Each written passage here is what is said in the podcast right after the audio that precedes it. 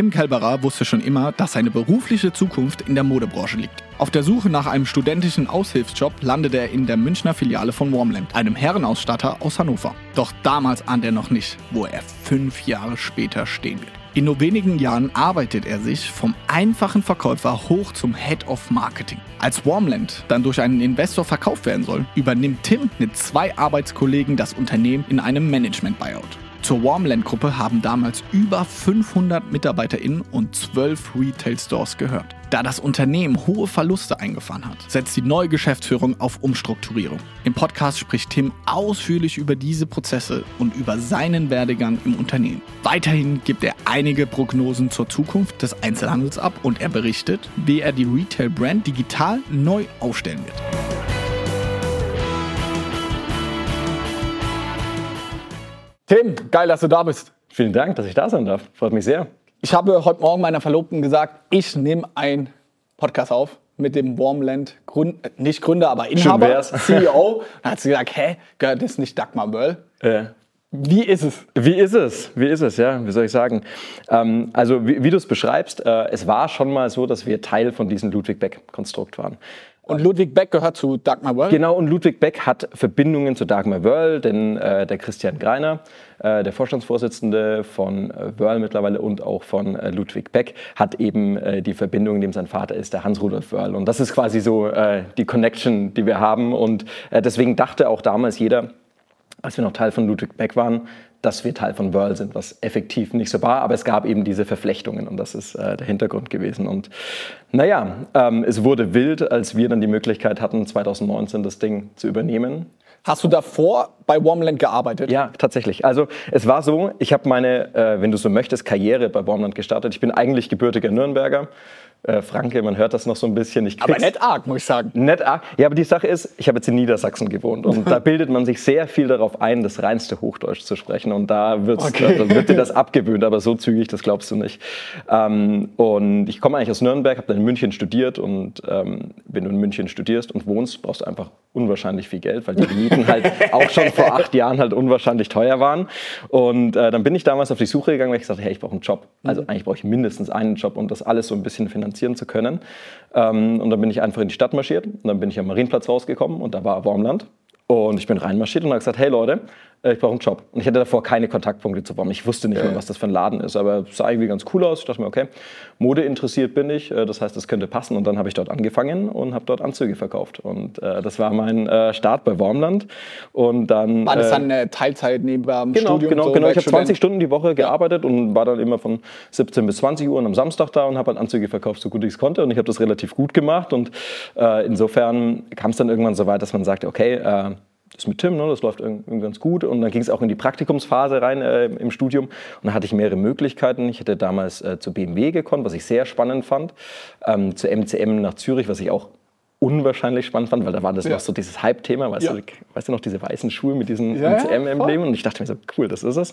Äh, und ich hatte damals einen sehr, sehr coolen äh, Verkaufsleiter bei Wormland, der sagte, hey, ähm, in den anderen Companies, da wirst du Kaffee kochen und bei uns darfst du was machen.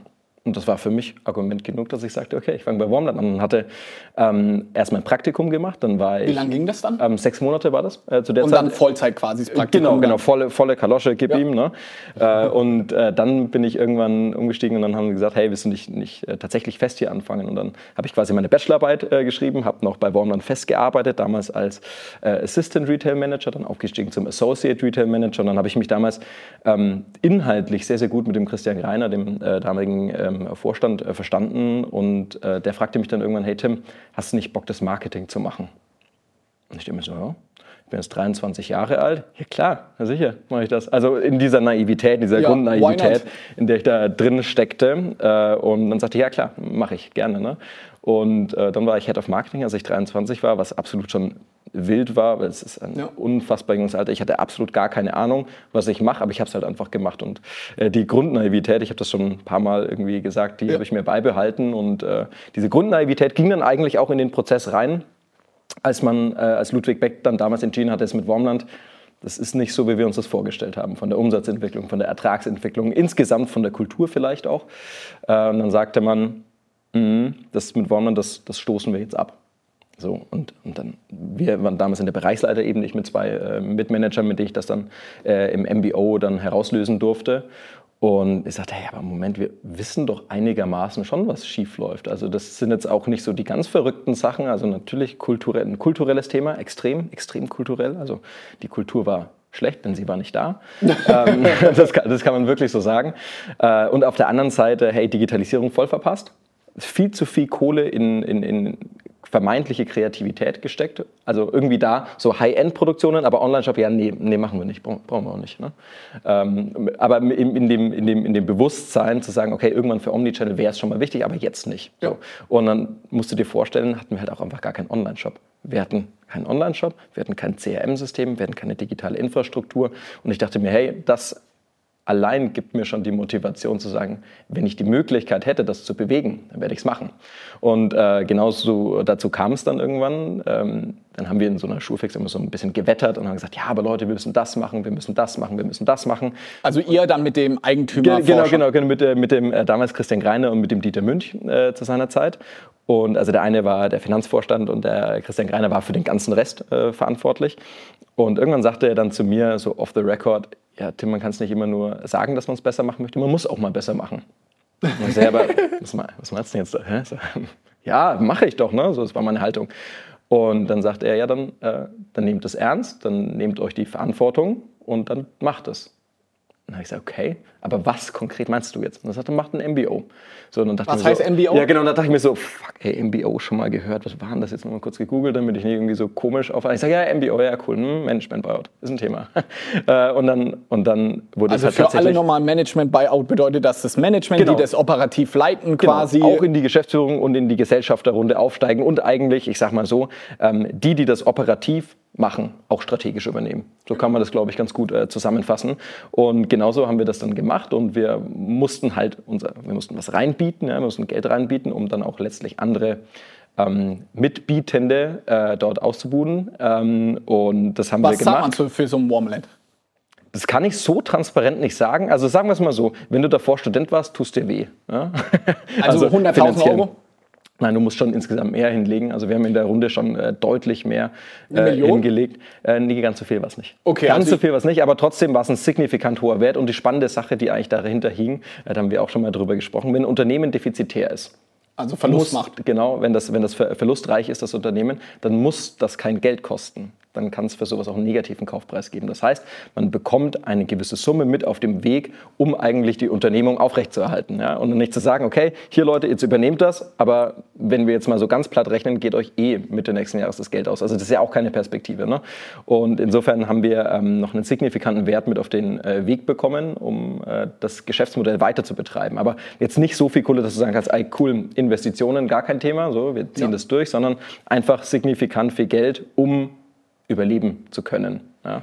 Können wir das nochmal, also der Vorstand, du bist Vollzeit also reingegangen und dann, wie lang war diese Zeitspanne, bis das quasi wirklich ernsthaft Thema wurde, dass du das übernimmst? Ja, das ging super schnell. Ähm, also das war tatsächlich so, das waren drei Monate. Krass. Und dann, also und dann war das von, fuck, ich brauche Kohle, bis hin zu, ja, jetzt äh, sitzt du beim Notar und unterschreibst 67 Seiten und weißt jetzt gar nicht mehr so richtig, was du unterschreibst, aber du unterschreibst es. So. Und das war, das war der Prozess. Und also drei Monate ja. und es bedeutet, Habt ihr dann eine neue Gesellschaft gegründet oder wie läuft das ab? Genau, genau. Wir haben eine ähm, Gesellschaft gegründet, die das dann quasi übernommen hat, in der das aufgegangen ist und dann haben wir das dann ähm, im Nachgang nochmal äh, quasi zusammengefasst und fusioniert. Wir haben es verschmolzen auf eine Gesellschaft, weil es ein bisschen kompliziert war mit den ganzen Untergesellschaften. Einfach, dass es auch nach außen hin relativ einfach auftritt. Genau. Okay, und du hast aber gesagt, hey, ihr musstet, wie viele Leute wart ihr dann? Drei, Drei. Leu Drei Leute aus dem Management ja. haben dann eine neue Firma gegründet, genau. Warmland 2 GmbH nennen genau, wir es mal. Genau, die Erwerbs GmbH und die, die hat das erworben. Und dort in diese Erwerbs GmbH habt ihr Geld reingesteckt dann? Genau. Diese, sage ich mal, zwischen 100.000 und eine Million? Ja, genau, irgendwo dazwischen. irgendwo dazwischen. Die hat dann, sage ich mal, das originale Warmland 1 aufgekauft. Aber wie ist das, weil du eben gesagt hast, ihr habt, um das aufzukaufen, habt ihr einen negativen Kaufpreis bekommen. Ja, das genau. bedeutet, ihr habt sogar Geld dafür bekommen, mhm dass genau, ihr Warmland. Dass wir das weiterführen, ja? weil es hängt ja auch einfach unwahrscheinlich viel soziale Verantwortung daran. Ne? Also wir hatten äh, zu dem Zeitpunkt 520 Mitarbeiter ähm, und das ist ja schon relativ signifikant. Und deswegen geht es darum, das, um die Unternehmung zu erhalten, weil die ist halt auch äh, traditionell 1935 gegründet. Und insofern wussten wir um unsere soziale Verantwortung. Aber neben der sozialen Verantwortung haben wir uns auch der Sache einfach gewachsen gefühlt. Ähm, sicherlich in, in einer gewissen Blauäugigkeit auch, weil du kannst halt das nicht äh, äh, bis zum Ende hin bewerten. Und in der Blauäugigkeit sind wir auch geblieben, denn wir haben es 2019 gekauft waren cash-positiv in 2019, wo wir uns extrem auf die Schulter für geklopft haben und was ein, recht, ein richtiger Kraftakt für alle Mitwirkenden war.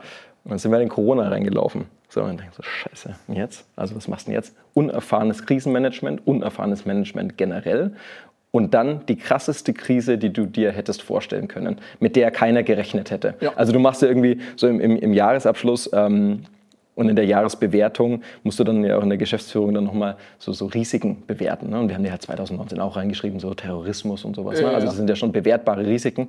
Ähm, aber keiner hat halt kein Corona, Mensch ja. hätte an eine Pandemie gedacht, wo ja. dir einfach dann äh, deine Geschäftsgrundlage entzogen wird und dann gesagt wird, so Freunde, cool, dass ihr Einzelhandel macht, aber nicht die nächsten drei Monate. Ne? Und äh, dann sind wir halt in Corona reingelaufen. Und die einzige Sache, die uns da tatsächlich so ähm, den Arsch gerettet hat, wenn man so möchte. Ich hatte da mal einen, ähm, einen LinkedIn-Beitrag dazu verfasst, der in der Tendenz hätte mir den äh, Job kosten können, denn es war damals so, ähm, ich war relativ umtriebig. Umtriebig, blauäugig und naiv. So, das kann man ganz gut so Aber zusammenfassen. Aber wenn man einfach von aus dem Studium direkt äh, ja, aber das ist, das, das, das, ist eine, das ist eine Superpower gewesen zu dem Zeitpunkt. Das ja. so, so beschreibe ich das äh, tatsächlich. Und dann äh, habe ich damals entschieden, hey, wir haben keinen Online-Shop, dann lass uns einen Online-Shop machen. So, jeder hat gesagt, nee, das geht nicht ja. und schwierig ne, und kannst du nicht machen und du brauchst das und das Budget. Und wir haben gesagt, hey, scheiß drauf, nein, ich äh, kenne eine Agentur. Äh, die haben damals auch den äh, Online-Shop für LFDY, den ersten, gemacht. Und ich gesagt, hey, ich kenne die Jungs so, wir machen das. Wenn wir erfolgreich sind, dann darf jeder daran verdienen, aber auf dem Weg dahin halten wir es halt relativ günstig. Und dann haben wir halt tatsächlich in so drei, in drei Wochen effektiv und in der vierten Woche war der Rollout, haben einen Online-Shop auf die Beine gestellt, haben das ganze Ship from Store gemacht, weil wir gesagt haben, okay, Warenvorfinanzierung ja. kritisch, ja, aber wir haben ja Ware. So, wir haben zwölf Stores, in denen Ware liegt. Dann lass uns doch die doch nehmen. Ne? Und dann haben wir das aufgebaut mit der Ship from Store-Logik, Algorithmus dahinter, der die Bestellungen klug verteilt, dass die Portokosten nicht um die Ohren fliegen. Und dann haben wir tatsächlich ähm, diesen Online-Shop äh, auf die Beine gestellt. Und in dem Moment, in dem wir übernommen haben, haben wir den so richtig scharf gestellt. So. Und dann, original ein Jahr später, waren wir in der Pandemie. Krass. Und wie groß war Warmland, als ihr das übernommen habt? Vom Umsatz, du hast 520 ja. Mitarbeiter. Also es waren, wir, haben, wir haben so um die 72 Millionen gemacht, ne? irgendwie zwischen 70 und 72 Millionen. So. Und wie hoch war der Verlust? Kannst du das sagen? Ja, ich kann dir das sagen. Äh, der lag im äh, Jahr 2018 mal bei über 4 Millionen Euro. Das heißt, schon, ihr übernimmt schon ein Haufen Scheiße ist. Also wirklich. Also, äh, aber ähm, ja, also das war schon krass defizitär. Also das war schon so, wo du sagen musst, boah, ihr seid ja, also es wurde auch relativ regelmäßig in der Branche gesagt, dass das Harakiri ist, was wir da machen. Äh, und so haben wir es mittendrin auch empfunden. Vor allem zu Corona haben wir das so empfunden, weil du hast ja gar keine Ahnung, absoluter Blindflug. Ja? Du versuchst die Liquidität zusammenzuhalten. Ich habe auf der anderen Seite versucht, irgendwie Kohle reinzuholen über einen Online-Shop. Und jetzt musst du dir eine Perspektive geben. Auch mega transparent gesprochen. Ne? Der Online-Shop hat 2019 bei uns einen, um, also einen bewegten Umsatz irgendwie äh, gemacht, also Ware, die wir effektiv bewegt haben, im Wert von 1,4 Millionen Euro gemacht. Dann lief der Online-Shop so ein halbes Jahr, nicht mal ganz fünf Monate. Im Jahr 2021 musste dieser Online-Shop fast 25 Millionen Euro aushalten. Wow. Und wir haben die komplette Logistik selber gemacht. Also picken, packen kam ja alles aus den vier Jahren. Es war nicht so ein Dienstleister, wo wir sagen, okay, geil, wir skalieren das mal eben, ne? sondern wir haben das äh, tatsächlich selber aus den vier Jahren gemacht. Und das war ein Höllenritt. Also Aber habt ihr es geschafft? Also habt ihr 20, 21, 25 Millionen gemacht? Ähm, vor Retour, ne? Also ja. bewegte Ware, ja.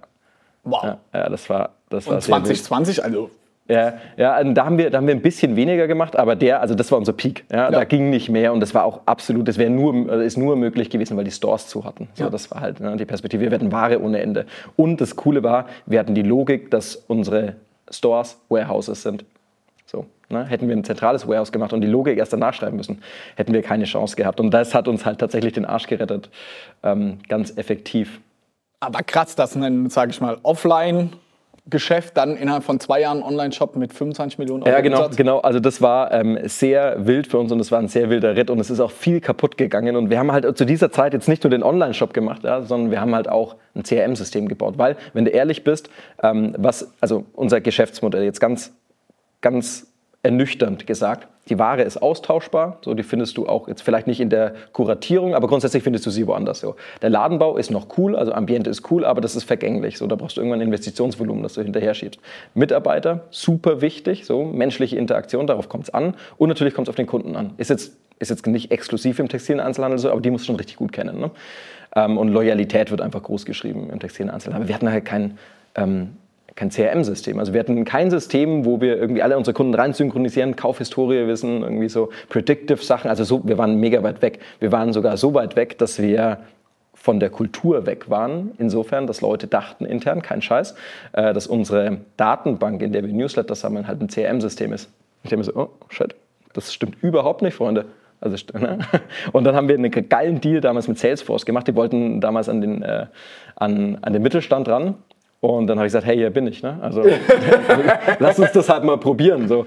Äh, und dann haben wir mit denen zusammen ein CRM-System äh, aufgebaut, halt mit allem drum und dran, was du, was du halt brauchst, aber immer mit dem Hintergrund, dass es der Fläche dienen muss, weil ähm, die ganzen Daten, die wir sammeln, wir haben da jetzt drin 4,6 Millionen Datensätze. Also schon Was sammelt man da für Daten? Ähm, also es sind kaufbezogene Daten, also Kaufhäufigkeit, ja. welche, welche, Produkte kaufst du, was deine Preisaffinität, was deine Markenaffinität, was deine Warengruppenaffinität. So, wir synchronisieren. Also da ist dann der Kunde Johannes genau, und da steht, der kauft gerne Drycorn. Genau, genau. Also wir können ein sehr ähm, genaues Profil deiner Person mit deinem Geschmack okay filtern. So. Das geht aber auch genauso in das Thema Preisaffinität rein. Ja? Bist du ein preisaffiner Kunde, so, äh, nimmst du, schlägst du immer beim Sale zu oder nimmst du den Schwarzpreiskunden, weil du musst den ja so ein bisschen unterscheiden so vom Customer Lifetime Value. Ähm, aber wir haben halt gesagt, ist schön, wenn die Marketingabteilung das weiß. Ja. Aber ist doch besser, wenn Tim vor acht Jahren das auf der Fläche gewusst hätte, als er den Anzug verkaufen wollte. So. Ja. Äh, und deswegen haben wir eine App noch äh, dazu gemacht, so eine, wir nennen es mittlerweile Clienteling-App. Da können die Mitarbeiter auf der Fläche alles über dich halt einsehen, so. also wenn du dich identifizierst. Ja? ja. Und äh, dann haben wir zum Beispiel auch so eine Pinterest-Funktion eingebaut, weil ich mir auch dachte, okay, ähm, welcher Mitarbeiter weiß Artikelnamen auswendig? So gar keine. Mega unrealistisch. Ne? Also gib dir mal was, mit dem die arbeiten können. Dann haben wir so eine Pinterest-Funktion entwickelt und da können zum Beispiel Mitarbeiter auf der Fläche äh, können dein Profil einsehen und sehen visuell alles, was du gekauft hast. So. Geil. Auch tatsächlich Omnichannel, also übergreifend, dass du sagst, okay, das hast du online gekauft, das hast du stationär gekauft, so du kaufst 3,4 Mal im Jahr ein und mit dem Aber woher weiß ich auf der Fläche, ey, der Johannes steht jetzt vor ja, mir. Also es gibt einen creepy Weg und dann gibt es. Äh, also ähm, da, da, muss ich ein bisschen ausholen dazu. Ähm, DSGVO-Abteilung hört jetzt mal kurz weg. Ne? Ähm, Sehr also, gut. Also es, es, ist, es ist folgendermaßen. Also der, der nicht creepy Weg und der, der normale Weg, der auch ehrlicherweise aus meiner Sicht der schönste und der ehrlichste ist. Du hast eine Kundeninteraktion, das ist menschliche Interaktion, du quatschst mit einer Person, du hast ein Verkaufsgespräch, das geht 20 Minuten. Das ist überhaupt gar kein Stress, dass du nach einem Namen fragst oder sagst, wenn der Kunde tatsächlich einen Struggle hat. So. Ja. Klassiker, kenne ich aus der Konfektionsabteilung, kein Mann kennt seine Konfektionsgröße. Ja. So, so. Was deine Kragenweite, ja, weiß ich nicht. Ne? Welches Hemd hast du das letzte Mal gekauft, weiß ich nicht. Ne? Aber wenn das System und die Daten Probleme lösen, gehen Leute offen damit um. Und wenn ich sage, hey, was ist dein Name? Ähm, ich schau mal kurz, was du beim letzten Mal gekauft hast, dann finden wir deine Größe schneller, deine Kragenweite schneller cool. und du musst nicht noch, noch eine Stunde hier sein. Ja? Dann löst es ein Problem und dann ja. ist es unkritisch. So, das ist der schöne Weg. Ähm, und aus meiner Sicht der absolut richtige Weg, denn es geht um menschliche Interaktion. Das ist unser USP, wenn du so möchtest. Das ist die Sache, die das, den Unterschied am Ende des Tages macht. Wenn digitale Daten, ja, Datensätze aus dem CRM-System, die ähm, Beratung sinnvoller und zielgerichteter gestalten, alles gut, aber es, es darf das halt nicht ersetzen. So, ne? Und der ähm, Creepy Weg? Und der Creepy Weg, ja, scheiße, ich wollte ihn so ein bisschen umschiffen. Ja, gerade. ich ihr, habt ihr vielleicht ein bisschen gemerkt. Ähm, also wir haben, wir haben äh, noch eine, äh, ein, eine Wallet-Integration. Wir lösen das über Path Creator. So, und es gibt so eine Integration noch in unser Salesforce-System. Da kannst du halt Add to Wallet und dann hast du die Wallet da drin. So, damit kann man relativ cool Geomarketing machen. Und damit kann man auch Check-in-Funktionen bauen. So. Und dann könnten wir zum Beispiel irgendwann sagen, wenn ein Kunde, könnte man so, so, so, so ein Gerät basteln mit so einem Barcode-Scanner, wenn ein Kunde vorbeikommt, checkt er sich ein und wir wissen, dass der auf der Fläche ist. Dafür kriegt er ein Belohnungssystem. Dann kriegt er halt 100 Punkte. Gut ist das schon live? Das ist noch nicht live, nee, nee, nee. Macht das schon irgendjemand in den USA ähm, oder so? Es, es, gab mal, es gab mal, ich glaube, es war sogar von Amazon, ähm, die, diese, diesen Gamification-Ansatz, dass man sich eincheckt, wenn man eine Location betritt. So. Ähm, ich weiß aber nicht, ob das weiterverfolgt worden ist. In Deutschland kenne ich keinen, der das macht, aber wir haben das, also wir wollen das pilotieren. Ich weiß nicht, ob das das Richtige ist, weil welcher Kunde, also für ein paar Punkte machst du viel und wir, wir sind erstaunt darüber, wie viele Kunden ihre sensibelsten Daten für 10 Euro preisgeben. aber, aber, aber, egal, aber egal. So, vielleicht machst du es auch für 100 Punkte, dass du dich eincheckst und dann wüssten wir, dass du auf der Fläche bist und dann wüssten wir auch, in welcher Etage du dich befindest, das würden wir darüber herausfinden. Aber eigentlich ist es scheiße, weil es geht doch darum, dass du interagierst. Ja. So. Und über Interaktion findest du das doch auch raus. Und das Wie ist viel Prozent der Kunden, mhm. also heute 100 Leute gehen in München in den Laden rein, von wie viel von diesen 100 Leuten erstmal habt ihr überhaupt ein Gespräch?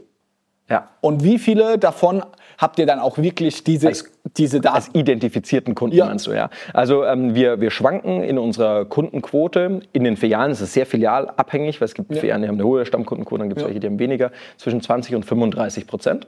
Wo ihr identifiziert wo oder? Identifizieren und wissen, dass der, also, dass der Kunde Stammkunde ist, weil er sich an der Kasse identifiziert, seinen Kauf trackt und so weiter. Also da wissen wir den Stammkundenanteil. Wir wissen aber auch aus unserem Online-Shop, weil da wissen wir halt über E-Mail-Tracking, ja. das ist so unser äh, Unique Identifier quasi, ja, ne? ähm, dass wir über 40 Prozent haben könnten. Das ist so unser Zielwert, wo wir uns auch hinbewegen wollen. Ähm, Kundengespräche sind bei uns extrem abhängig von der Abteilung, wo du bist. Also wir sind halt äh, aufgeteilt so, Erdgeschoss ja. ist halt viel Self-Service, äh, Konfektionsabteilung ist fast nur beratend. So, also äh, locker die Hälfte aller Leute wird individuell beraten. So, darum geht es halt auch. Krass. Und wie viel, zwölf Filialen hast du gesagt? Genau. Äh, habt ihr? Und was macht so eine Warmland-Filiale Umsatz? Mhm. Also auch krass unterschiedlich. Äh, es gibt kleinere Filialen, die machen 5 Millionen, dann gibt es größere Filialen, die machen irgendwo äh, um die 12 Millionen, 12 Millionen Euro plus. Also es ist extrem abhängig natürlich auch von dem Standort. Also wir haben zum Beispiel in München am Marienplatz, ähm, da machst du ein bisschen mehr Umsatz, da zahlst du aber auch ordentlich dafür, dass du mehr Umsatz machst. Also das ist. Was zahlt man da Miete? Das kann ich dir nicht sagen, aber wenn ich es dir sagen würde, würdest du umfallen. Ist also das, das ist so sechsstellig im Monat? Ja, yeah, also das ist so, das ist, das ist so signifikant, dass ich mir denke, wow, okay, alles klar. Also ähm, Handel überlebt immer dann, wenn alle Parteien des Handels überleben. Und da gehört auch irgendwie die Vermieterseite dazu. Wenn es zu einseitig wird, wird es immer kritisch und irgendwie äh, stellt sich dieses Gefühl gerade ein, dass der Handel irgendwie mega struggelt und die Vermieterseite sagt ja so, läuft ja gut, ne? So seit 20 Jahren die gleiche Miete, so, hm, vielleicht sogar ein bisschen mit Indizierung, wo wir vor, vorab drüber gesprochen haben, ne, das entwickelt sich immer nach oben. Ja?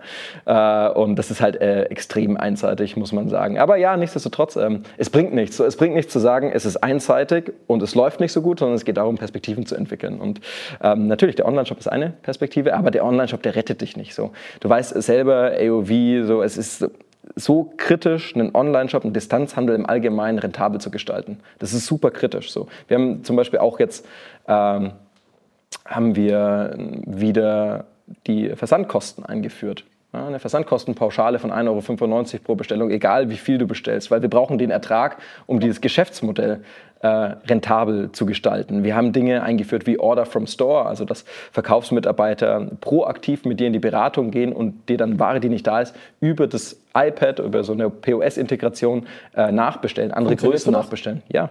Schätze mal, rat mal, wie viel Umsatz wir mit Ware machen, die physisch nicht mehr im Store, sondern für den Kunden nachbestellt wird. Also ich komme in den Laden, mhm. sage, ah, die Hose gefällt mir, ich ja, genau. probiere die an, ah, fuck, die Nummer äh, zu klein, genau. ihr habt die Nummer da und dann ordern wir im Laden bei euch die und dann kommt die zu mir nach Hause. Ja, genau. genau. Also du musst ja erstens dazu, vielleicht muss man dazu sagen, ähm, du musst erstmal viel Interaktion mit dem Kunden betrieben haben. So. Ja. Und dann muss der Kunde auch bereit sein, weil es ist schon so ein bisschen. Also Cringe, auch wenn ich dann so im Laden. Ja, dann so bestellst eingebe. du das. Also es ist eigentlich so ein bisschen äh, komplizierter Prozess. Voll. Ähm, okay. Wie viel Umsatz habt ihr letztes Jahr gemacht?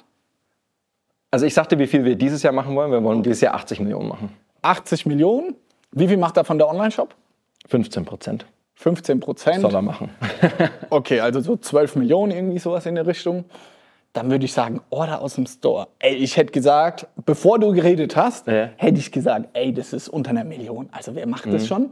Ähm, jetzt, weil du das auch gut angepriesen äh. hast, würde ich sagen, 2 Millionen. Ja, ganz so viel nicht, aber es wird ähm, über eine Million machen. Also wird signifikant über eine Million machen. Wow. Also so eine und das, heißt ist ja No-Brainer. So ist ja No-Brainer. So. Keine Marketingkosten. Keine Marketingkosten, keine Retourenkosten. Wir äh, Retourenquoten, wir haben 6% Retourenquote auf das Ding. Also das ist so die rentabelste Art und Weise des Distanzhandels. Und das ist halt wieder so eine Sache, wo wir lernen, okay, Omnichannel, ja, So, aber nicht Omnichannel im Sinne von, hey, lass doch mal so einen lumpigen Bildschirm hinstellen, wo irgendwie so Digital Signage drauf läuft oder so, ja. ne? sondern das ist halt Omnichannel für mich. Ne? Und äh, das ist, finde ich, ein guter Ansatz, wie man Distanzhandel über den reinen E-Commerce hinaus aus dem Store irgendwie rentabel gestalten kann. Und äh, wir müssen extrem uns strecken, um dieses Thema rentabel zu gestalten. Also das wird euch äh, sicherlich nicht anders gehen. Und ähm, am Ende des Tages sind halt auch große Themen, sowas wie Retail Media. So ist halt, ist halt ein Thema. Ne? Und wir haben, Was ist Retail Media? Genau, Kannst du also, das erklären? Ja, ja, gerne. Ähm, also das ist eigentlich die Frage, wie viel Werbebeteiligung du von deinen Brands bekommst, dafür, dass du als äh, Einzelhändler, als Retailer in exponierten Lagen bist, wo du einen Arsch voller Miete zahlst ähm, und wo du dann beispielsweise nochmal Werbekampagnen, die auf Marken zugeschnitten sind, in deine Stores bringst und dir das quasi rückvergüten lässt in einer gewissen Art und Weise. Also Beispiel, wir als Nox verkaufen bei euch. Genau, und dann wollen wir Schaufenster mit uns machen. Schaufenster und dann zahlen wir euch genau. 5000? Oder was zahlt man für so ein Schaufenster? Ja, also kommt darauf an, wo du sein möchtest. So. Also, München, Marien. Ja, da zahlst, du, da, zahlst, da zahlst du dann wahrscheinlich 8000 Euro für zwei Wochen, was aber total legitim ist aufgrund des Footfall-Index, den du da ja. hast und du hast ja Impressionen ohne Ende. Ja. Ähm, aber nichtsdestotrotz ist das halt ein legitimer Weg, um halt auch irgendwie profitabel für euch profitabel zu sein. Ja. Ihr habt da volle Marge eigentlich drauf. Also ihr da, da ist volle Marge. Also da ist, ich meine, da hast du natürlich hast du Kosten, so die Miete ist das, Klar. was dem gegensteht, ein bisschen ja. Produktionskosten, aber das ist äh, ja. irrelevant. Ne? Ähm, aber genau, so. so äh, Wie so, viel von so euren 80 Millionen Euro Umsatz mhm. macht Retail Media?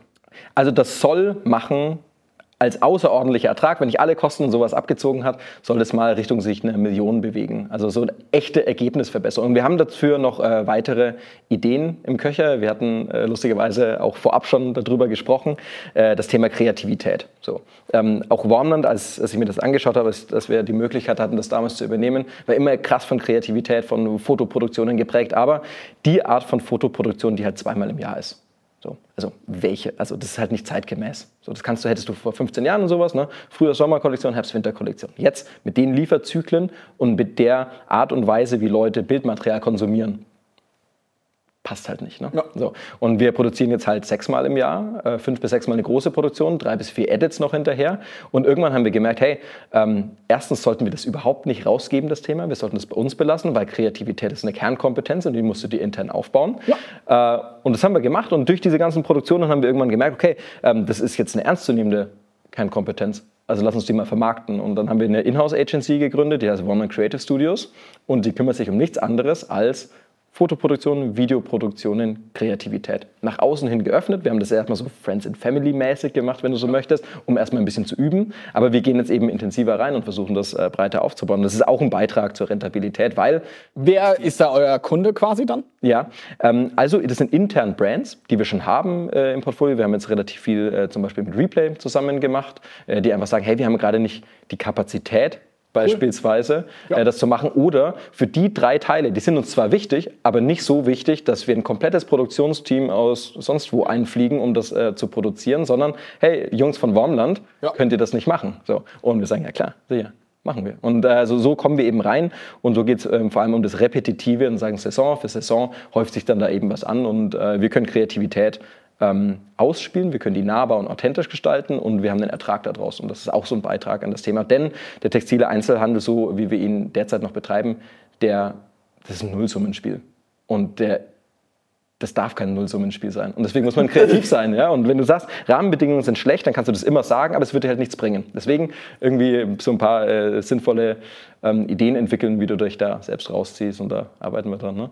Da will ich äh, gleich nochmal drauf eingehen. Ja, ja, Für Retail Media finde ich auch super spannend der Vergleich Voll. zu Amazon, weil ja. ihr internationales Marktplatzgeschäft auch, also das, wenn ihr auf amazon.de, wenn man einkauft und .com, das ist quasi auch ein Nullsummenspiel tatsächlich die richtige ja. Marge macht Amazon mit der Werbung, die ja. du auf Amazon schalten kannst. Da haben die dann äh, irgendwie 40, 50 Prozent EBIT-Marge und das ist ein Milliarden-Business. Das sind die drittgrößten Werbeanbieter inzwischen hinter Google, Meta, also Facebook und dann kommt schon Amazon. Brutal, ne? Darüber machen sie wirklich ja. das Geld. Also ist, sage ich mal, Amazon sieht ihre Plattform, die Webseite auch eher so, sage ich mal, okay, das ist da, man, äh, da brauchen wir gar kein Geld verdienen, sondern um auf dieser Plattform stattzufinden, dass Ja, genau. man Werbeplätze hat, da verdienen wir dann richtig. Und das ist ja ein ähnliches Spiel. Das ist genau das Gleiche, nur ins äh, Retail-Business übersetzt. So, das ist genau das Gleiche. Schau dir äh, Zalando an. ZMS, so eigene Unit intern, Ja. machen genau das Gleiche. Kannst du Sponsor Product machen, kannst dich nach oben ziehen, kannst dir ein Brand Home bauen lassen. Sieht deine Seite so ein bisschen nett aus, ja, mit, äh, Ja. mit, mit Bilderchen und so. Äh, und dafür zahlst du natürlich Entgelt. Ne? Und Ja. ähm, ja, ist eins zu eins Pendant und äh, das ist da, wo die Rentabilität stattfindet. Das ist so. Ja. Ich würde jetzt gerne nochmal zurückgehen. Du hast jetzt, ihr habt äh, Warmland übernommen und Online-Shop, habt ihr ja gesagt, war eine riesengroße Maßnahme, äh, um profitabler zu werden oder sage ich mal, diesen Turnaround zu schaffen. Dann Retail Media haben wir gerade drüber gesprochen. Dann die Agency, also die Dienstleistung, eure Genau. Fähigkeit nach außen zu verkaufen. Gibt es noch weitere Maßnahmen, wo du jetzt sagst, hey, die haben wir die letzten zwei, drei Jahre unternommen, um Es gibt eine Maßnahme aus der letzten Woche. Die ist, die ist brutal aktuell. Die ist auch noch so ein bisschen ungelegtes Ei, aber sie ist sauspannend. Also pass auf. Warmland.de wird zum Marktplatz werden. So. Ähm, Jetzt kannst du dir die Frage stellen, machst du das irgendwie mit so Technikpartnern, machst du das riesig groß und sowas, ne? Oder was wird dein USP sein? Ist mein USP die Reichweite? Absolut nicht. So, nein, kann ich nicht, kann ich nicht mit Zalando, kann ich mich nicht mit About You vergleichen, nie im Leben, kann mich nicht mit Bräuninger vergleichen. Das heißt, wir haben mal so ein bisschen untersucht, was ist der Struggle von mittelständischen Modemarken, warum die teilweise Probleme haben, auf Marktplätzen stattzufinden oder sonst wo äh, stattzufinden. Es ist immer die fehlende IT.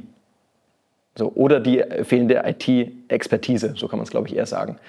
Ähm, und dann haben wir gesagt, okay, alles klar, also APIs sind ein Thema, also Schnittstellen sind ein Thema, dass das überhaupt stattfinden kann. Und das ist irgendwie so ein Showstopper für die meisten, dass sie sagen, ja, nee, äh, wollen wir nicht. Und bevor wir uns dann schwierig an Zalando und so anbinden für ein unsicheres Geschäft, nee, machen wir nicht. Ne?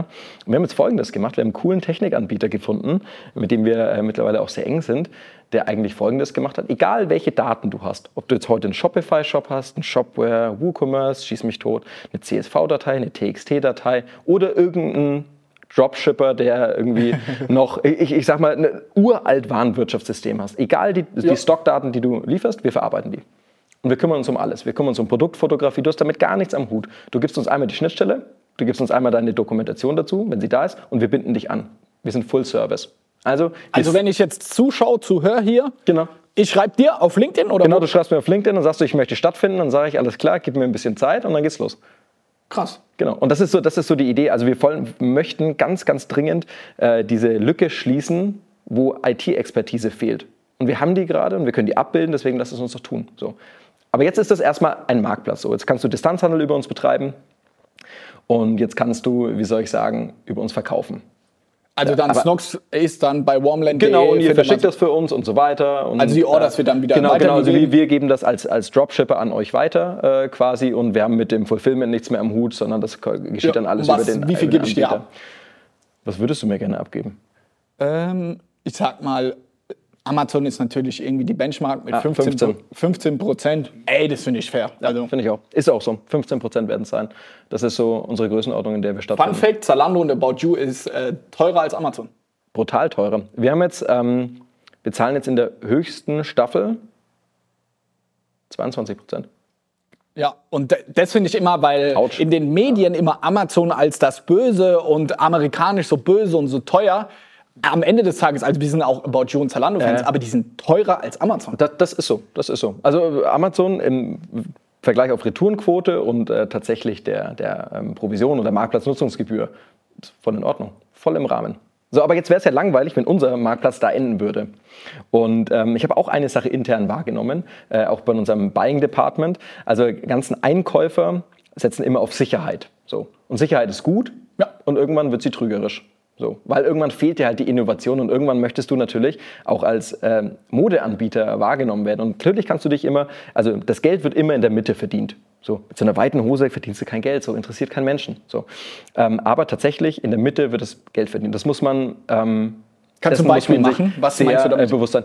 Ein schönes T-Shirt mit einer Rollkante, noch so ein bisschen ausgeschnitten, overdyed, so leicht ausgewaschen, mega Ding. So verkaufst du einige tausend Mal. So, wir würden jetzt vielleicht sagen, okay, wir würden das gerne ein bisschen boxy haben, wir würden gerne einen hohen Kragen haben. Das hat keine Konsumrelevanz.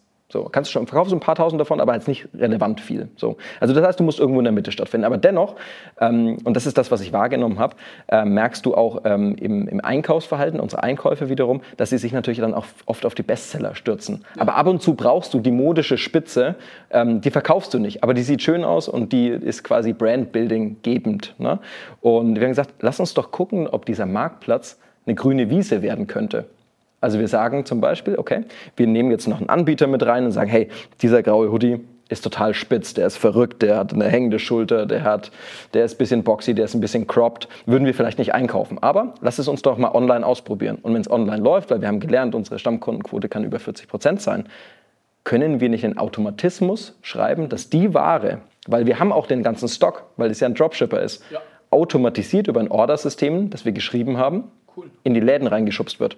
Geil. Und dann nennen wir das Ding Retail as a Service. Und äh, dann machen wir ein Marktplatzgeschäft und dann erweitern wir das sinnvoll. Die Bestseller um, kommen dann auch. Und noch. dann, genau, Bestseller oder halt ein komplettes Sortiment, wenn sich das anbietet, schieben das in die Filialen rein, automatisiert aber. Cool. Nicht so, dass du sagst, oh, müssen wir schwierige Order schreiben oder so. Nee, äh, wir machen das dann automatisiert. Und da haben wir eben ein System auch dafür entwickelt, dass diese Umlagerungsaufträge irgendwo auch schreibt. Genau, und das ist äh, quasi, wäre unsere sinnvolle Erweiterung des Marktplatzgeschäftes, um zu sagen, okay, wir machen eine grüne Wiese für die Brand, die was ausprobieren möchte auf unserer Plattform, weil wir haben eine gewisse Reichweite. Und auf der anderen Seite aber auch diese Einstiegshürde, um in Retail zu kommen, zu nehmen. Du merkst es ja auch bei ganz vielen D2C-Brands, die jetzt noch gar nicht so viel Retail-Erfahrung haben, ja, aber die zum Beispiel sagen, hey, ich würde das immer gerne ausprobieren. Ja. So, ich weiß nicht, wie das funktioniert, aber ich möchte auch nicht den riesen Umweg über Einkäufe und so weiter geben und ich sage zu dir, hier hast du, gib mir einfach deine Daten, ich sorge dafür, dass, die, dass wir das verkaufen und wenn wir die gut verkaufen, dann hat das eine Relevanz für unseren Retail, für unseren Store und dann wird es automatisiert da reingeschoben und das wäre doch eigentlich... Nur Fashion oder, also wer darf dir jetzt alles schreiben? Das weiß ich noch nicht. Also also wir, versuchen, also wir versuchen das jetzt natürlich erstmal auf das Thema Fashion äh, zu beschränken, weil wir müssen jetzt erstmal lernen und wir müssen Fehler machen. So. Ja. Und das mache ich am liebsten in unserer Kernkompetenz. Alles, was branchenfremd wird, wird sicherlich auch irgendwann spannend, weil wir empfinden uns als Kurator für guten Stil. Ja. Und da gehört eben auch noch mehr dazu. Da gehört das Thema Fragrance, Parfümerie und so weiter auch dazu. Ähm, aber inhaltlich und effektiv geht es erstmal um Fashion. Ja. Und wie viele sind jetzt schon dabei? Äh, wir haben Bin noch nicht gestartet. Aber ohne, dass wir gestartet haben, sind schon sechs dabei. wir als Nox werden auch am Start. Safe? Ist cool. Ja. Äh, tatsächlich in Amazon, äh, in Amazon, in den USA hat Amazon ein ähnliches Konzept ja. mit den Amazon, ich glaube, Five Reviews äh, Stores ja, genau. oder so heißt es. Genau, die, die, die, Basics, die so top-rated sind und die Genau, dann, ja. die kommen dann auch in den Store genau. und das funktioniert und tatsächlich die ganzen anderen Stores versucht Amazon gerade wieder eher zu schließen. Also diese Go-Stores, wo du automatisch alles gemacht rauslaufen kannst. Aber das Konzept scheint geil zu funktionieren. Ja. Also auch für uns muss ich sagen, ja. würde das jetzt Zalando machen und sagen, hey, die besten Socken Boxershorts kommen automatisch in Zalando, keine Ahnung, ja. fände ich auch geil. Ja, ja, verstehe ich. Aber ähm, cooler ist es noch, wenn du halt einen Retail-Store hast, du auch noch Expertise mitverkauft wird. Also ja. ich sag mal, ähm, wenn du ein Produkt hast, das erklärungsfähig ist, ja. weil du, was weiß ich, Originalware, Weberetikett, sonst was, ne? Äh, dann, dann, brauchst du halt ähm, diese Retail-Expertise. Und ich habe das, äh, diese Retail as a Service fand ich halt irgendwie ganz geil, so von der Begrifflichkeit. Ein äh, Kollege von mir, der macht Found, vielleicht Faun mit V. Also die machen eigentlich folgendes: Die stellen Retailfläche zur Verfügung und vermarkten da innovative Produkte, vor allem technische Art und Weise. Im mhm. Engelhorn haben die auch. Äh, ah, hier, ja, doch, natürlich. Ja, genau, diesen ja, ja, silbernen doch, gebürstete Edelstahl. Ja, genau, ich. genau. Und das ist quasi ein ähnliches Konzept, dass die einfach sagen: Okay, wir nehmen Ware, die einigermaßen innovativ um die Ecke kommt, ja, ja, so, und wir bieten Retailfläche die schön aussieht, mit kompetenten Mitarbeitern, ja. um vers zu versuchen, dein Produkt zu vermarkten und am Ende des Tages natürlich irgendwo durch die Blume Marktforschung zu betreiben. Geil. Und die Daten an Marktforschung verkaufst du dann noch an andere? Das wäre dann der Königsweg. Das wäre dann der Königsweg, ja. Glaubst du, in fünf Jahren können wir hier sitzen und das reine Einzelhandelgeschäft kann man als Händler, so wie ihr das im Kern seid, irgendwie Geld verdienen oder ist das, sage ich, das Thema ist durch? Man kann nur jetzt, wie du gesagt hast, mit Zusatzservices, ja. du randockst an die Base, nur damit kannst du wirklich Profit machen. Also sagen wir das mal so, wenn du ähm, zum Beispiel ein Unternehmen schon durch die Insolvenz geführt hast, so zu einem klugen Zeitpunkt, dann hast du deine Mietverträge bis aufs Blut nachverhandelt, dann hast du die Chance, da sinnhaft rentabel zu sein. So, das glaube ich schon, da glaube ich schon ja. drauf. Äh, sorry, da glaube ich schon dran. Ähm, die reine Rentabilität, wenn es jetzt nicht dein Eigentum ist, du einen wahnsinnig tollen Mietvertrag irgendwann mal äh, verhandelt hast, das irgendwie eine Erbgemeinschaft gehört, wo du irgendwie verbandelt bist, ne, äh, dann glaube ich, ist es unwahrscheinlich schwer, damit ähm, sinnhaft Geld zu verdienen. Das, da glaube ich, äh, nicht im großen Stile dran. Durch die ganzen Zusatzservices, aber da musst du erstmal wahnsinnig viel reinstecken. Also jetzt, ich meine jetzt aber ehrlicherweise nicht mal Kohle, sondern aber Manpower und das ist am Ende ja. des Tages Kohle und Expertise, um so kreativ zu sein, um dann zu sagen, okay, das funktioniert, das funktioniert, das funktioniert, das funktioniert und vor allem mit einem Pace, du darfst ja nicht so oft daneben liegen. Kann ja. nicht sein, dass du zehn Sachen machst und dann gehen neun in die Hose, das wäre ja blöd. Ne? Ähm, du kannst durch diese kleinen Mosaiksteinchen irgendwann schon rentabel sein, aber das ist nicht die Sache, wo du irgendwann sagst, oh cool, EBITDA-Marge 20 Prozent, geiles Geschäftsmodell. Ähm, das wird jetzt so erstmal nicht stattfinden. Da fehlt zu viel Strukturelles. Also da muss halt auch tatsächlich mehr Input auch von Vermieters. Das ist halt so der Hauptpart, weißt du? du wie viel Prozent von euren 80 Millionen macht die Miete aus? Also wie groß ist dieser Kostenpunkt? Mhm. Ähm, kann ich nicht ganz so offen darüber äh, reden, 20%? aber es könnte, ja, es könnte sein, dass eine 2 davor steht. Ja. Ja, so, so, so grob die Größenordnung. Es ist brutal. Also ähm, das ist schon äh, sehr, sehr heftig und vor allem ist es volatil. So, du hast ein paar Ferialen, wo das irgendwie sinnvoll verteilt ist und hast du ein paar Ferialen, wo du sagst, ach, scheiße. So. Viele D2C-Companies, äh, wie auch wir, versuchen jetzt offline durchzustarten. Äh, ich habe dir gerade unseren äh, äh Stefan äh, vorgestellt. Ja und auch andere D2C-Companies machen da. Es gibt ja verschiedene äh, Strategien. Wir glauben dran, mit Partnern wie Warmland ja. darüber zu gehen. Wir glauben, das ist das Profitabelste. Ja. Manche machen auch ihre eigenen Stores auf. Da glaube ich nicht dran. Warum? Und ja. wenn man einen Store aufmachen, worauf sollte man achten? Also wir können ja schon mal sagen, wenn man einen eigenen Store als D2C-Company aufmacht, darf maximal 10, 15 Prozent Miete sein? Genau, so, das sollte es nicht drüber sein. Und wenn du das gut gemacht hast, dann hast du noch eine Umsatzmiete mit rein verhandelt, äh, dass du sagst, okay, du hast eine gewisse Sockelmiete, dass du sagst, okay. Äh, 5000 Euro Miete? Genau, sagen wir mal blöd, 10 Prozent ist deine Sockelmiete. So, alles, was über die 10 Prozent hinausgeht, äh, ist an deinen Umsatz gekoppelt. So, wenn du gut bist, verdient auch der Vermieter dran. So, das ist gerade ein relativ guter Markt dafür, ne, weil man auch viele Leerstände gerade hat. Also da kriegt man sicherlich was reinverhandelt gerade. Ja. Äh, aber das ist erstmal, du musst die Basis dafür schaffen. So. Ja. Dann äh, brauchst du erstmal Ladenbau. So, der muss cool was sein. Was kostet ein Laden ungefähr, sage ich mal, wenn der so wie hier, was sind es hier, keine Ahnung, 50 Quadratmeter, mhm. mehr brauchst du ja eigentlich kaum ja, als also D2C-Company. Das kann man so pauschal nicht sagen. Du kannst es mega rudimentär einrichten und dann sagst du, du verputzt ein bisschen deine Wände, du machst so ein bisschen brünierten Rüstungsstahl davor, damit es so ein bisschen cool und ja, ich sag mal kernig aussieht irgendwo. Dann ist das sicherlich nicht so teuer. Kann aber auch sein, dass heißt du... Es, da kostet mich ein Store 10, 20.000? Ja, damit wirst du nicht auskommen. Also da wirst du schon mindestens 50.000 Euro dafür hinlegen müssen, weil du brauchst eine vernünftige Ausstrahlung. Ja? Du brauchst, also ein also, Store offline mit 50 Quadratmetern kostet mindestens 50.000 Euro. Der wird dich 50.000 Euro kosten, allein schon wegen der Beleuchtung. Du brauchst die Klimatechnik drin. Also dieses ganze Zeug, an das man gar nicht so richtig denkt, weil man nur an die ja. Optik denkt, aber der ganze Scheiß, der halt hinten dran hängt, ist einfach unwahrscheinlich teuer. Und ähm, an was du halt neben der Miete und deiner Ausstattung auch denken musst, ist äh, die Halbwertszeit. Ist das ein Produkt, was du jetzt fünf Jahre so durchziehst bis zu einem gewissen Halb und dann bist du weg? Das heißt, daran musst du ja irgendwie deine Mietvertragslaufzeit knüpfen. Und du möchtest ja auch sagen, hey, wenn ich nach fünf Jahren nicht mein Zenit erreicht habe und schon wieder den hier mache, sondern nach fünf Jahren läuft es erst richtig geil, möchte ich ja gucken, dass die Leute, die ich an dem Standort gebunden habe, vielleicht eine geile Option auf die Verlängerung des Mietvertrags hat. Also es hat auch so vertragsrechtliche äh, Sachen irgendwie am Ende des Tages. Ähm, ich für meinen Teil denke, dass D2C-Brands gerade so, so Pop-up-mäßig, glaube ich da extrem dran. Also wir hatten zum Beispiel Nürnberg gegenüber von unserem Store Ehre, Ehre Studios heißt das. Ja. Ähm, und die haben einfach so einen Pop-Up-Store aufgemacht und haben da einfach wahnsinnig viel Ware rausgeschoben. So ja. mega geil gewesen und die hatten einen riesen Hype und die ganze Straße war voll, voller Kiddies und es war mega. Ähm, aber ich habe das Gefühl, das lebt vom Momentum. So, das lebt davon, dass einmal da ist so. Und dann ja, wieder, die Hardcore-Fans. Ja, genau. Die Hard geht dann ja. voll ran, dann haben die ja. Zeltchen da vor der Tür und sowas. Dann funktioniert, dann geht die Nummer gut auf. Ähm, Kontinuität in sowas reinzubekommen ist brutal schwer. Ich glaube, man sieht das auch.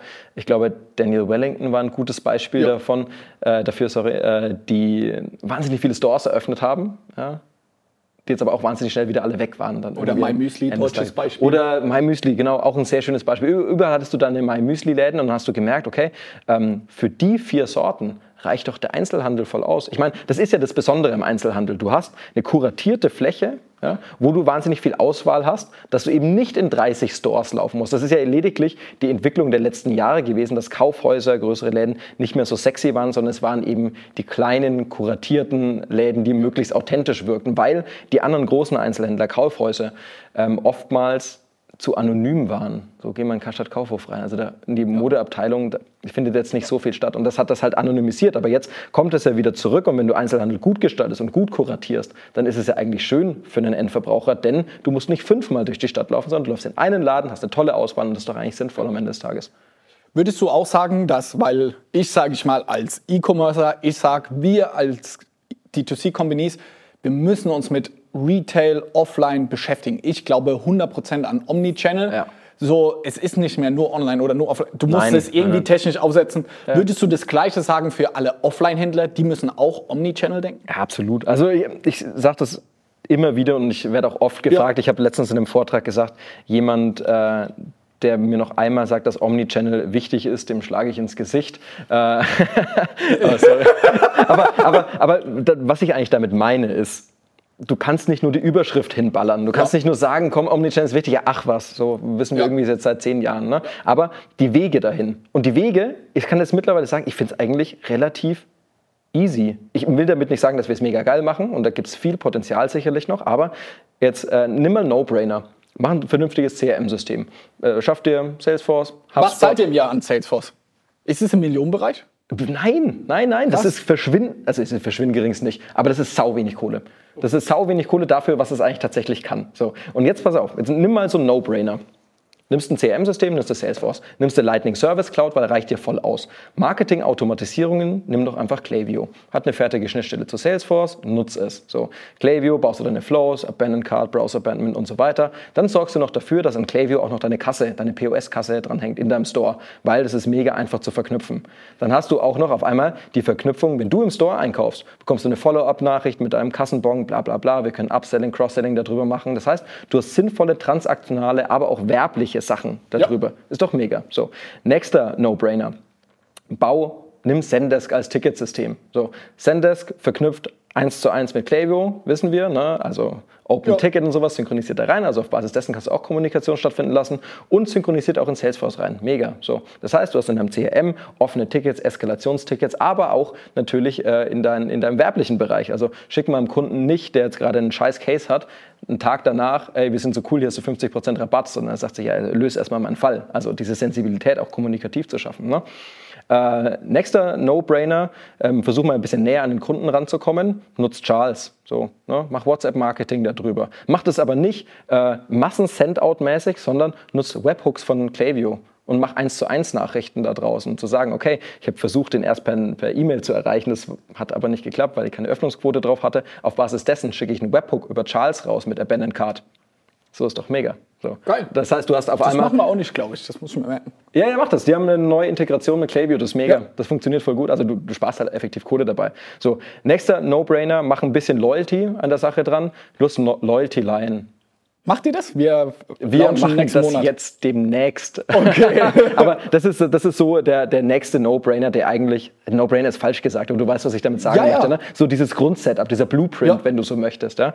Ähm, dann nutze eine POS-Kasse in deinem Store aus deinem Online-Shop. Egal welchen Online-Shop du nutzt, nutzt du Shopware, hast du eine POS-Kasse. Die POS-Kasse kannst du innerhalb von fünf Klicks und mit drei Stunden eines Entwicklers umbauen, um Order from Store zu machen. Also die über eine Million, die wir jetzt auf einmal machen, ist einfach umzusetzen. So. Und dieses Macht ihr mit Shopware? Ja, wir machen das mit Shopware. Shopware, POS-Kasse, ein bisschen umgeschrieben, zack, fertig. Ja, so, und äh, das sind so Sachen, äh, wenn ich Omnichannel sage, dann sage ich nicht die Überschrift, sondern sage ich dir die fünf Punkte. Und dann kommst du da relativ äh, zügig eigentlich hin an diese Sache. Und auch alles Schnittstellen. Auch, ich möchte auch gar nicht so, so, so sehr abdriften, ne? aber es ist ja oftmals so eine Argumentation, ja, das geht nicht, weil das kann ich damit nicht verbinden. Stimmt nicht. Zapier, geil. Zapier verbindet dir jede Scheiße. So, Make von Integromat verbindet dir jede Scheiße. So, also wir zum Beispiel, wir hatten mega den Struggle, diese ganzen Kassendaten. Ja? Das ist so, so ein, so ein Enterprise-System, äh, Kassensystem, ähm, dass wir die tatsächlich reinbekommen in, in, in äh, Klaviyo, um Kommunikation stattfinden zu lassen. So, und dann hieß, ja, geht nicht, ne? war ich auf der Euroshop oder im Kassenanbieter. So, der hat gesagt, ja, okay, da muss man echt mal so zwölf Mann-Tage, müssen wir dann die Recherche verwenden. Ich sage, ja, spinnt ihr, ne? Und dann haben wir einfach Zapier genommen und die verbinden Daten von links nach rechts über so ein bisschen Feldmapping, mega einfach eigentlich. Und auf einmal funktioniert die Sache. So. Und auf einmal hast du diese Argumentation und diese Showstopper, auch technische Art und Weise, gibt es halt nicht mehr. Und das ist dann ganz, ganz spannend gewesen. Also das war so, so ein Mini-Blueprint, ne? Wenn Geil. du so möchtest. Ne? Wir sind jetzt schon sehr weit. Hast du noch etwas auf der Seele, auf dem Herzen? Ich habe sau viel noch auf der Seele. Nein, Quatsch. Ähm, wenn ich das zusammenfassen müsste, ähm, was wir gerade so machen, ähm, dann kann ich einfach immer nur sagen, erstens, Kultur frisst Strategie zum Frühstück. Finde ich mega, sau, sau wichtiges Geil. Zitat, extrem wichtiges Zitat. Also wenn äh, die Stimmung scheiße ist, bringt die geilste Strategie auch. Der bringt dir gar nichts. Und äh, sorg doch mal dafür, dass du die Offenheit besitzt, die Kultur, die Strategie bestimmen zu lassen. So, ist doch eine schöne Sache. Wäre doch mal eine nette Idee, auch mal so äh, von unten nach oben zu denken, nicht immer von oben nach unten. Und äh, ich glaube, die Offenheit muss man äh, besitzen. Man braucht die Sensibilität auf dieses Thema, dass man das zulässt. Ja? Und da brauchst du Leute, die mitziehen. Und äh, ich glaube, das ist wichtig. Einfach mal machen, einfach mal nicht zu sehr drüber rennen, ab und zu mal gegen die Wand zu rennen, ab und zu aber auch mal durchzurennen. Geil. Es hat richtig viel Spaß gemacht. Dito. Dankeschön. Viel geiler Inhalt. Danke. Wo kann man dir schreiben, wenn man jetzt auf den Marktplatz kommen will oder Warmland offline bei euch verkaufen? Ja, schreib mal auf LinkedIn. Also, wir verlinken es genau, schreib hier in den äh, Shownotes. Wir als Snox gehen auch bald online. Ich bin gespannt, was da geht. Geil. Was glaubst du, macht so ein Snox im Jahr bei euch, könnte Umsatz machen? Das als abschließende Frage. 120.000 Euro. Geil. Die nehmen wir mit. Die nehmen wir mit. Danke dir, dass du da warst. Dankeschön. Dankeschön. Ciao, ciao. Ciao.